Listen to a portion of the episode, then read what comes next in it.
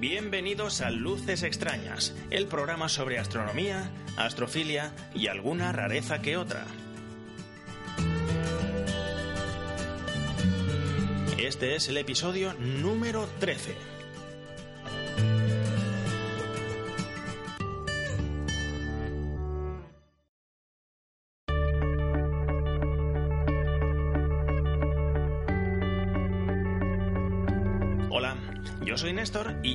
Es Luces Extrañas, un podcast pensado para compartir las experiencias que se encuentra un aficionado a la astronomía, a pie de telescopio.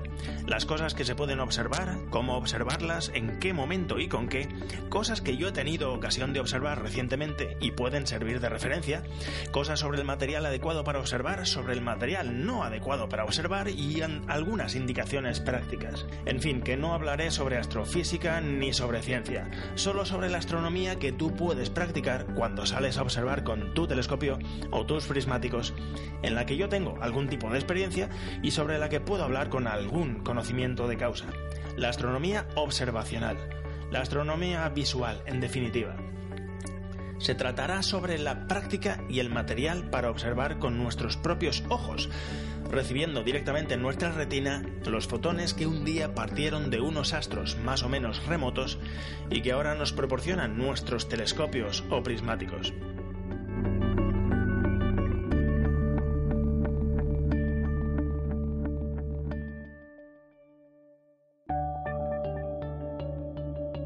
Dos semanas después, aquí estamos de nuevo para ofreceros una dosis de astronomía directamente a vuestros oídos. Si estuvisteis ahí en el programa 12, sabréis que dejé la observación a mitad. Os dejé pasando frío y con el espejo secundario del telescopio empañado por la humedad. Si no estuvisteis ahí, pues no pasa nada, estáis a tiempo de escucharlo. Es una de las ventajas del podcast, tú mandas y decides cuándo lo escuchas. En el programa de hoy retomaremos esa observación con el Dobson de 40 centímetros en mi lugar habitual de observación a unos 1300 metros sobre el nivel del mar, a unos 15 minutos al norte de Alcublas. Y bueno, abordé unos cuantos objetos que estaban en una posición muy favorable y me disponía a comenzar en la constelación de Leo cuando la humedad del ambiente hizo de las suyas y empañó el espejo secundario forzándome a una pausa y a una solución de circunstancias. Lo bueno del asunto es que la calidad del cielo fue más que aceptable en cuanto a oscuridad de fondo y tampoco estuvo muy mal en lo que al SIN se refiere, por lo que buena parte de los objetos observados se mostraron con más mmm, detalle que en la mayoría de las ocasiones. Así que de eso va a constar el programa de hoy. Dejadme comentarios sobre vuestros gustos observacionales, las cosas que echáis de menos en el podcast o las que echáis de más. Y así podremos ir eh, evolucionando, mejorando. Al final del episodio de hoy y en las notas del programa tenéis los diferentes modos de contacto, Twitter, comentarios del blog y una dirección de correo a la que escribir. En fin, corto la introducción y vamos a lo que importa que es la observación. ¡Vamos allá!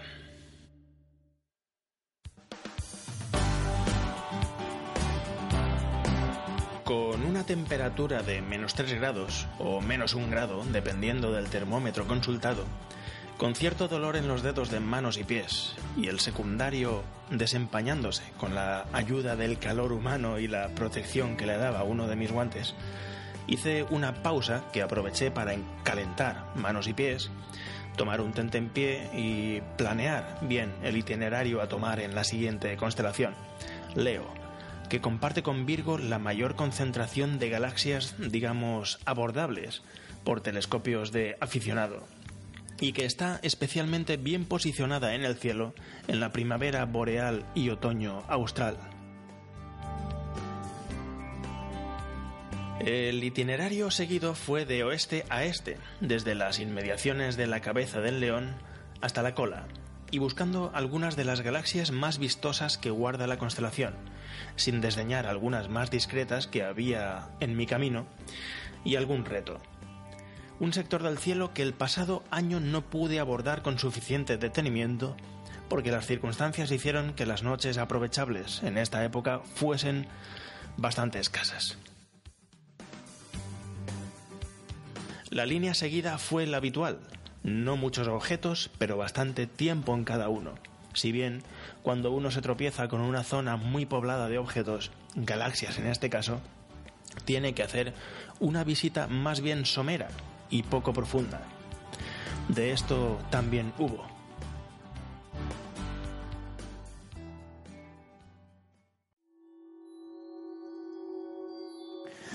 Bueno, solventado el problema de el secundario empañado, solventado al menos momentáneamente, pues eh, retomo eh, el itinerario por las galaxias en Leo. Y la primera es NGC 2903. NGC 2903 se encuentra delante de los morros de Leo. Está muy cerca de Lambda Leonis y bueno, pues eso, delante de los morros del León. Es una galaxia bastante contundente de estas que uno no se explica por qué Messier, ups, porque Messier no la incluyó en su fat, en su famoso catálogo de nebulosas. Que yo sepa no tenga, no, no tiene apodo y la verdad es que me resulta extraño porque no es porque tenga una forma particular, porque no, no es así podría tratarse del prototipo de galaxia espiral semiladeada, pero es una de las galaxias más brillantes del hemisferio, visibles desde el hemisferio norte. Y bueno, pues eso. Tiene una magnitud de 8,9, prácticamente 9. Eh, es bastante brillante, eh, mide 12,5 eh, por 6, o sea que mide más, mide el doble un diámetro que otro.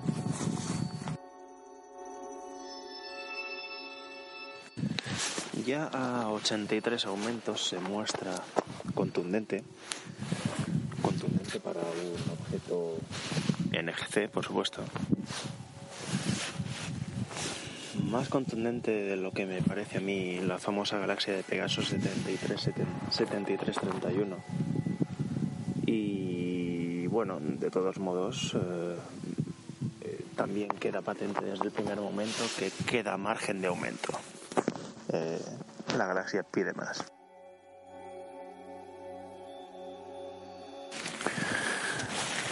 Una vez que aplico más o menos, 270, eh, pues bueno, evidentemente crece, la, aumenta la escala de imagen.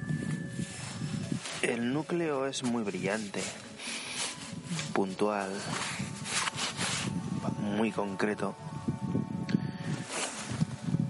Y bueno, pues está rodeado por los típicos brazos espirales que no resuelvo, pero se adivina el sentido de los mismos. Y luego debe tener eh, una periferia difusa y prolongarse por el espacio porque mm, no se aprecia un borde claro, se pierde en el espacio eh, muy poco a poco, se va deshilachando. Y bueno, lejos de ser uniforme ese brillo que hay entre el núcleo y la periferia, de vez en cuando se aprecian eh, irregularidades como grumos un poco más brillantes, eh, sin hacerle la competencia al núcleo, pero zonas que repentinamente son más brillantes. Esto pues podrían ser zonas de formación estelar. Eh, no recuerdo cómo se llama, zonas H2 y están un poco más de... suelen estar, suelen aparecer cuando aparecen un, un 20% del tiempo, al menos a mí un 30% del tiempo algunas. Y sobre todo una, está a mitad de camino, tal vez un poco más de mitad de camino entre el centro, entre el núcleo y la periferia visible. Es una galaxia relativamente bien definida y y bueno, es uno de esos objetos a los que vale la pena dedicar un rato pese a que pues no es muy prolijo en detalles.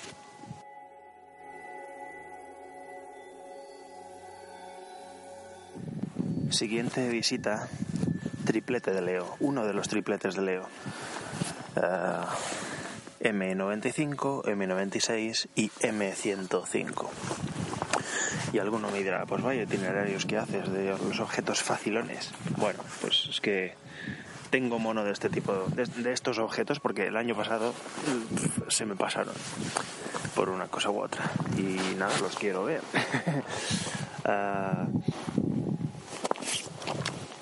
triplete de Leo. Eh, este primer triplete lo estoy viendo en este momento.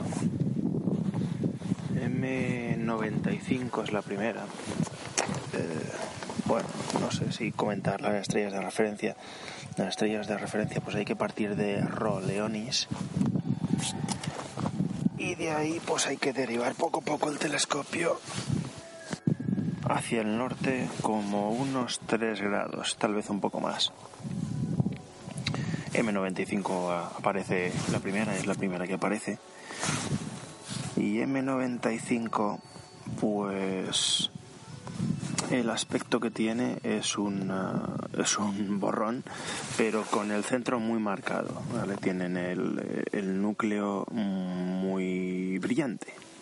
No voy a decir estelar, porque no es tan pequeño, sino que es más grande y es potente.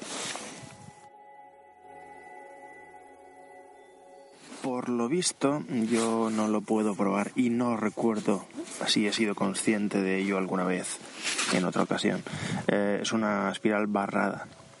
La barra está hacia nosotros, es una galaxia que está de cara, de modo que debería verse, pero con los aumentos que he utilizado yo, eh, no. 83 y 186 casi.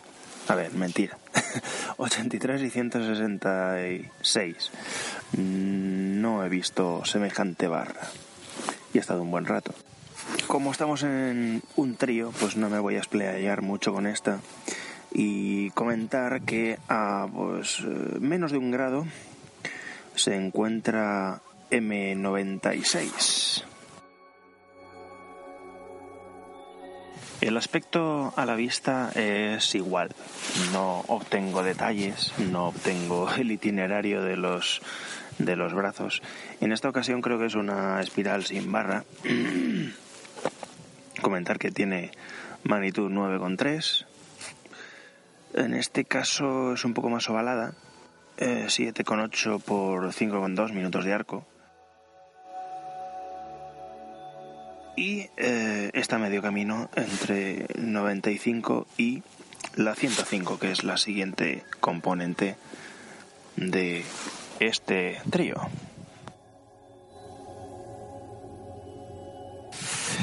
Y donde debería estar eh, M105, pues resulta que encontramos tres galaxias. Ni una ni dos, tres galaxias. ¿Cuál es cuál? Bueno, pues eh, es la primera con la que nos encontramos. La primera, la que está en primer término y la más brillante, la que tiene el brillo más intenso. En este caso sí que es un, un copo de nieve, un copo de nieve esférico con el núcleo muy brillante, muy radiante. Eh, la magnitud integrada también es de 9,5, que se reparte por un área de 5 por 5,3 por 4,8.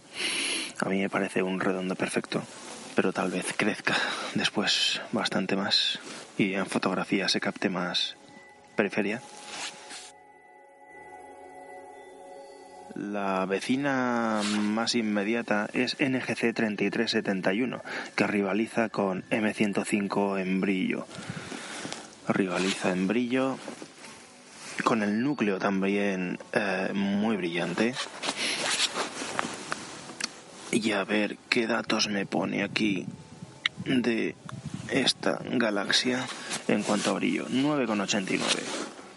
O sea, un poco, un poco menos brillante.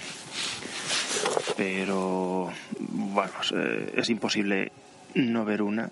Es imposible ver una sin ver la otra salvo para el señor Messier que no la, no, la captó. Messier o Mechen, no, no sé quién estaría por aquel entonces a los mandos del telescopio. Esta sí que está ladeada, por lo que ofrece menos superficie, menos brillo, menos superficie para repartir el brillo.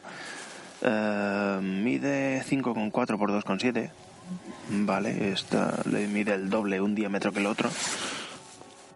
Y luego tenemos NGC 3373, que es otra galaxia, es otra galaxia espiral, es una galaxia que además eh, en visual parece que tenga el mismo tamaño o uno, muy parecido.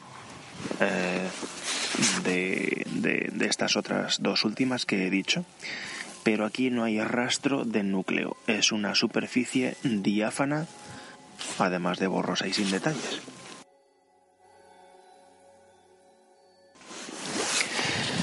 Este tipo de objetos y esta zona, pues me consta que mucha gente pues no le gusta porque no ven más que borrones sin alma y sin detalle interno. Eh, para los que nos gustan las galaxias, eh, pues esto eh, no vemos borrones, sino que vemos universos, isla. Y, bueno, para los aficionados a mirar galaxias, estas zonas donde te las encuentras de dos en dos, de tres en tres o de más en más, es nuestro hábitat natural a pie de telescopio. Y ahora que me he dado la vuelta, me doy cuenta de que ahí tenemos ya Marte. Ahí va, una estrella fugaz acaba de pasar.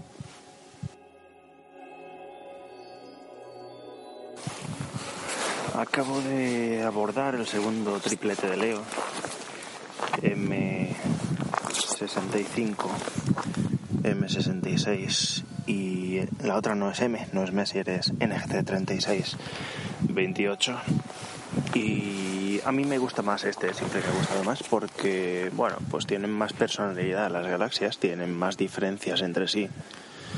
No voy a decir que tienen detalle interno, pero tienen un perfil eh, diferente, ¿no? M65, por ejemplo. Mira, estoy, estoy abarcando ahora mismo con eh, las tres galaxias eh, casi en el mismo campo del ocular. M65 de las dos Messier, 65 y 66, de las dos Messier del triplete, es la que es más estrecha, la que está más de lado. No, no está de canto, ni mucho menos. Em, tiene una magnitud de 9,5 y mide, a ver qué es lo que pone aquí por las notas, 9,8 por 3 minutos de arco. Tiene un núcleo puntual, brillante, estelar, casi estelar diría yo. Y bueno, no se le aprecian brazos, pero se le aprecia alguna irregularidad que muy probablemente sea un jirón de brazo, al menos en una de las, en uno de los extremos, en uno de los extremos del diámetro largo. Si nos vamos a M66, por ejemplo, en M66 es más ancha, mide 9 por 4, más ancha quiero decir eh, menos diferencia entre un diámetro y otro. Y por momentos, yo ya la he visto más veces, hoy tal vez me cuesta un poco más. Aprecio como eh, bueno, me lo sé de, de otras veces, entonces es un poco hacer trampa pero uno de los brazos está un poco fuera de donde debe, está un poco a la virule. es como un flequillo al que le sale que le sale a la galaxia. Y bueno, esto es ni más ni menos que 66 ha tenido algún encuentro con 65 en el pasado y ha deformado ligeramente las dos, pero es más notable en 66 que en 65. De hecho, M66 está incluida dentro del catálogo ARP de galaxias peculiares con el número 16. Entonces es ARP 16. Y ahora procedería a ir a NGC 3628 la tercera en discordia, la que no pertenece al catálogo Messier, es más amplia y es una galaxia de canto. Es una galaxia que cuando se obtienen imágenes contundentes, sobre todo en fotografía, pero eh, muchas veces en visual también, o desde un sitio muy bueno, con una noche muy buena o a base de concentración, uno obtiene pues eh, detalles acumulativos que le hacen percibir pues eh, la figura de la galaxia como de un bocadillo. Está de canto eh, y nos muestra pues eso, una parte brillante por un lado, una parte brillante por otra y luego una parte oscura que la recorre de punta a punta. A diferencia de otras galaxias de canto que se ven por ahí, el, arquetipo es la galaxia del sombrero M104, que tampoco anda muy lejos de aquí. Eh, a diferencia de esas, de este tipo de galaxias, digo, esta no acaba en puntas afiladas, sino que conforme nos, nos acercamos al final, se va mm, las puntas ensanchando de, deshilachando, diría yo. Y también eh, la línea oscura que él parte la galaxia en dos mitades a lo largo de ella em, parece diagonal, no está perfectamente en el centro.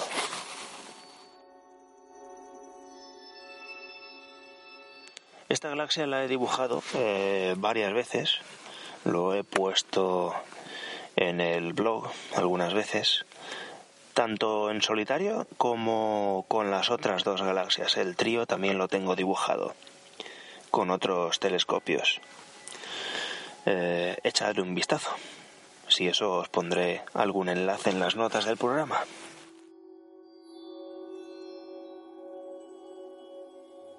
Las estrellas de Nébola, Beta Leonis, Chertán, Teta Leonis y Zosma Delta Leonis, forman un triángulo que encierran numerosas galaxias, si bien en su mayoría son de un escalón más de dificultad que las principales relatadas hasta el momento. Si uno no quiere ser sistemático y cubrir todas las que pueda, tiene que decidir cuáles escoger.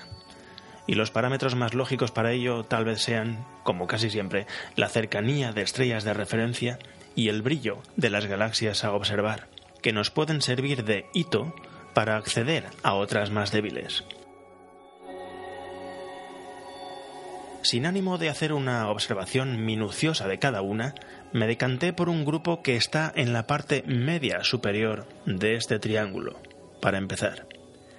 La primera galaxia con la que tropecé fue NGC 3632, a unos dos grados y medio de Zosma. Me parece una galaxia brillante, y de hecho está metida dentro del catálogo Caldwell, con la entrada número 40. Si bien no soy muy fan de este catálogo de objetos, me parecía oportuno señalarlo para orientar un poco acerca de su facilidad relativa de observación. Su magnitud es de 10,6 y tiene unas dimensiones de 2,7 por 1,9 minutos de arco. A mí me parece más pequeña y la diferencia de sus diámetros más marcada probablemente sea que no detecto buena parte de la periferia, que debe ser ya de un brillo más discreto. La galaxia pertenece al grupo Leo 2, que se halla a 70 millones de años luz de distancia.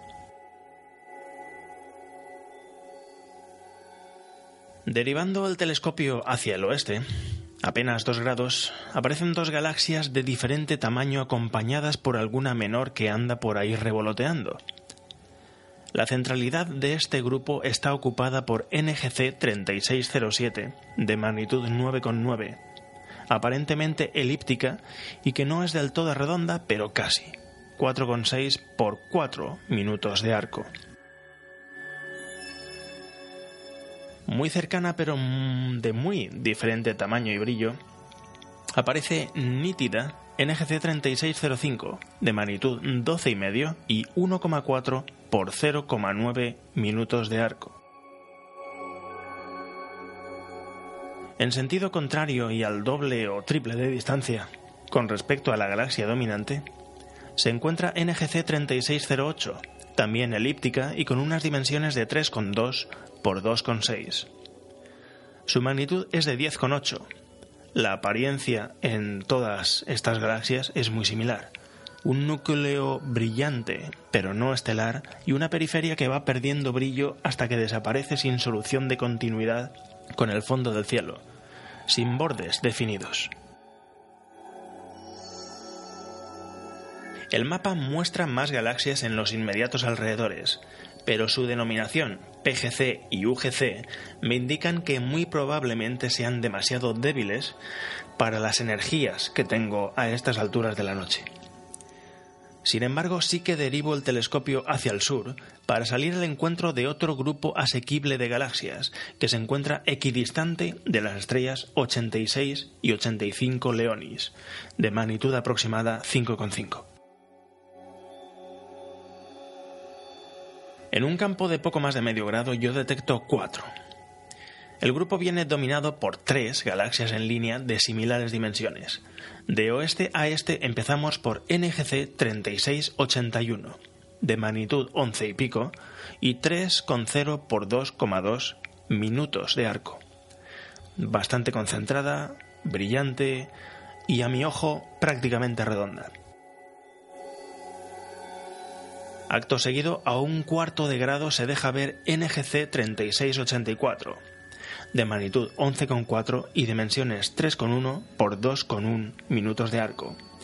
Al ocular, de mismo tamaño, pero menos brillo que la anterior. La que completa la trilogía es NGC 3686, de magnitud 11,3 y diámetros 3,1 y 2,4 más grande y de brillo aparentemente algo superior a las otras dos. La única que tiene el núcleo más brillante es la primera, 3681. Las otras dos no tienen núcleo apreciable. Hay una cuarta galaxia, no alineada con las otras tres, de diámetro y brillo sensiblemente inferiores, pero que cabe en el mismo campo, de poco más de medio grado es NGC 3691. Hay más galaxias inscritas en este triángulo. Realmente podemos pasarnos mucho tiempo sin salir de él, pero la sensación de frío en manos y pies era intensa y todavía me quedaban por abordar un par de cosas antes de dar por concluida la sesión. Tenía ganas de salir de este triángulo a probar otra cosa.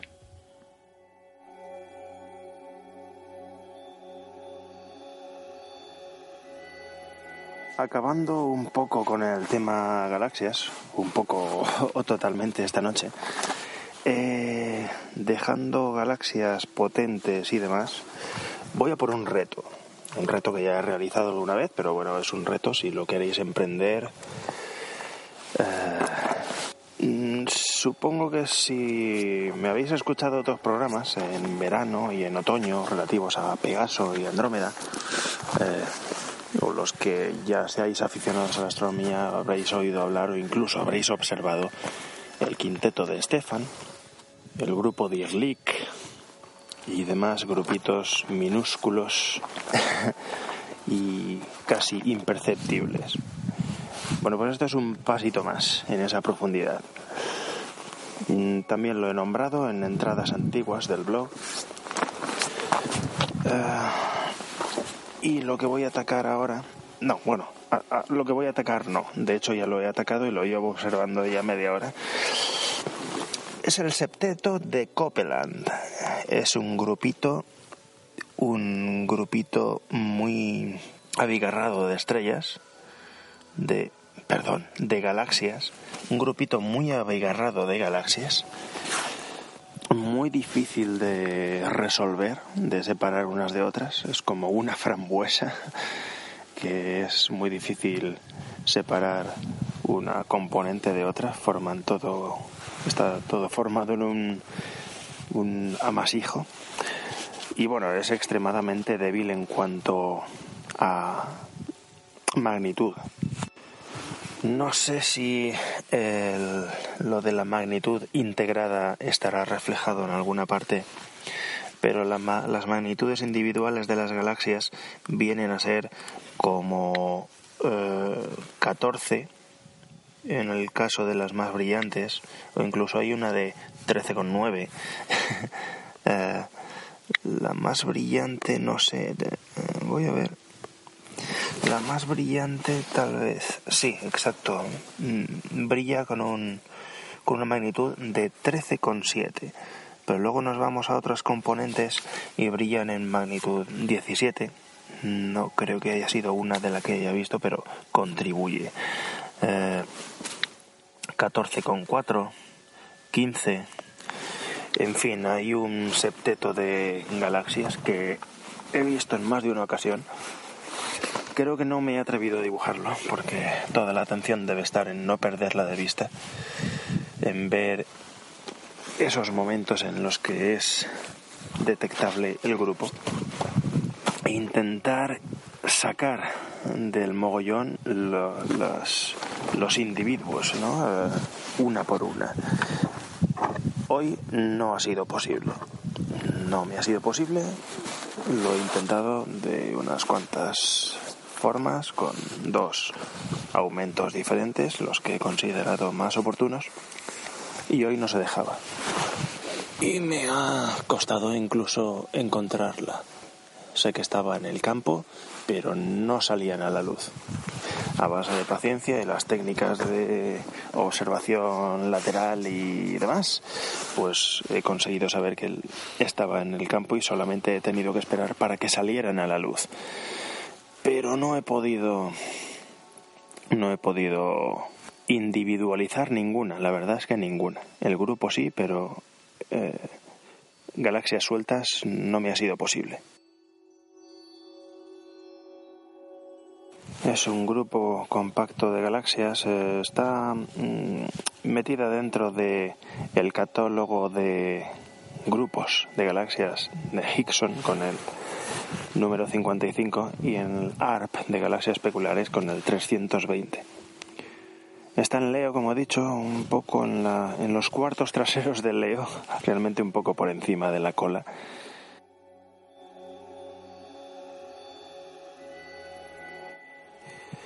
Las componentes del septeto serían, sin seguir un orden muy...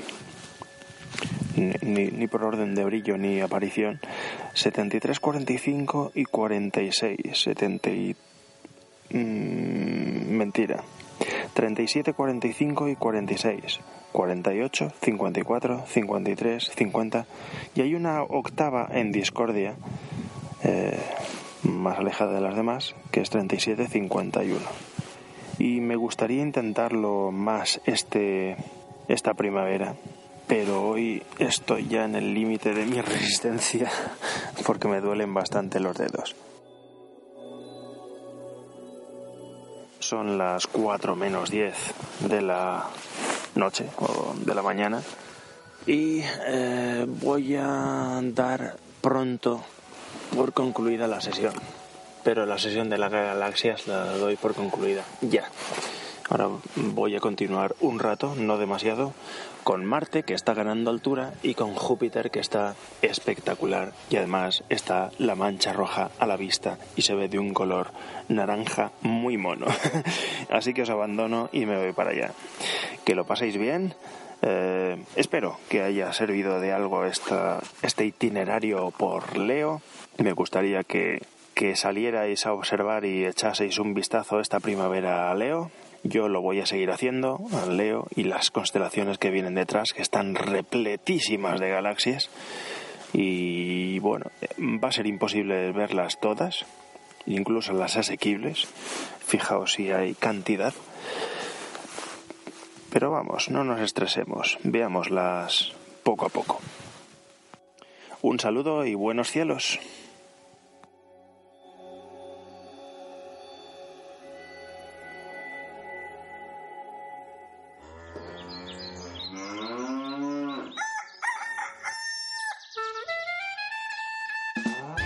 Sobre perros.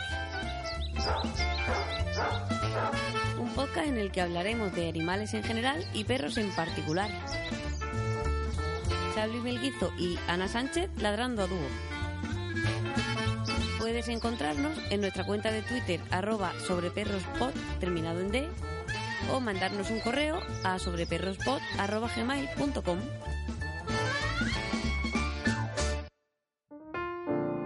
Y hasta aquí ha llegado el episodio número 13. Si os ha gustado este episodio o los anteriores y queréis ayudarme a dar a conocer el programa, lo podéis recomendar a vuestros amigos y conocidos en las redes sociales y podéis votarlo y calificarlo en el programa que utilicéis para escuchar podcast. Hoy en día casi todos quienes escuchamos podcast lo hacemos en el teléfono y cada uno utiliza el programa que más le gusta. El más importante para las valoraciones es iTunes, porque es el directorio del que se alimentan casi todos los demás para sus propios índices y en el que para mostrar en portada miran mucho si el podcast tiene valoraciones y comentarios. Así que es el modo más efectivo de darle visibilidad al podcast. También iVox, que es una biblioteca de audios en español, dispone de sección de comentarios. En las notas del programa dejo enlaces directos para ello. También en iVox tenéis todos los episodios de Luces Extrañas, los 12 últimos más unos 70 que grabé con anterioridad. Para contactar, dejar comentarios, preguntas, consultas, saludos, insultos, sobornos y amenazas, tenemos disponible la cuenta de Luces Extrañas en Twitter, arroba luces-x, así como los comentarios del blog Luces Extrañas. También tenemos correo electrónico. Podéis escribir a lucex.nestorgm.com lucex con x de extrañas arroba nestorgm.com Gracias otra vez por haber dedicado vuestro tiempo a escuchar el programa y... Nos vemos por ahí fuera.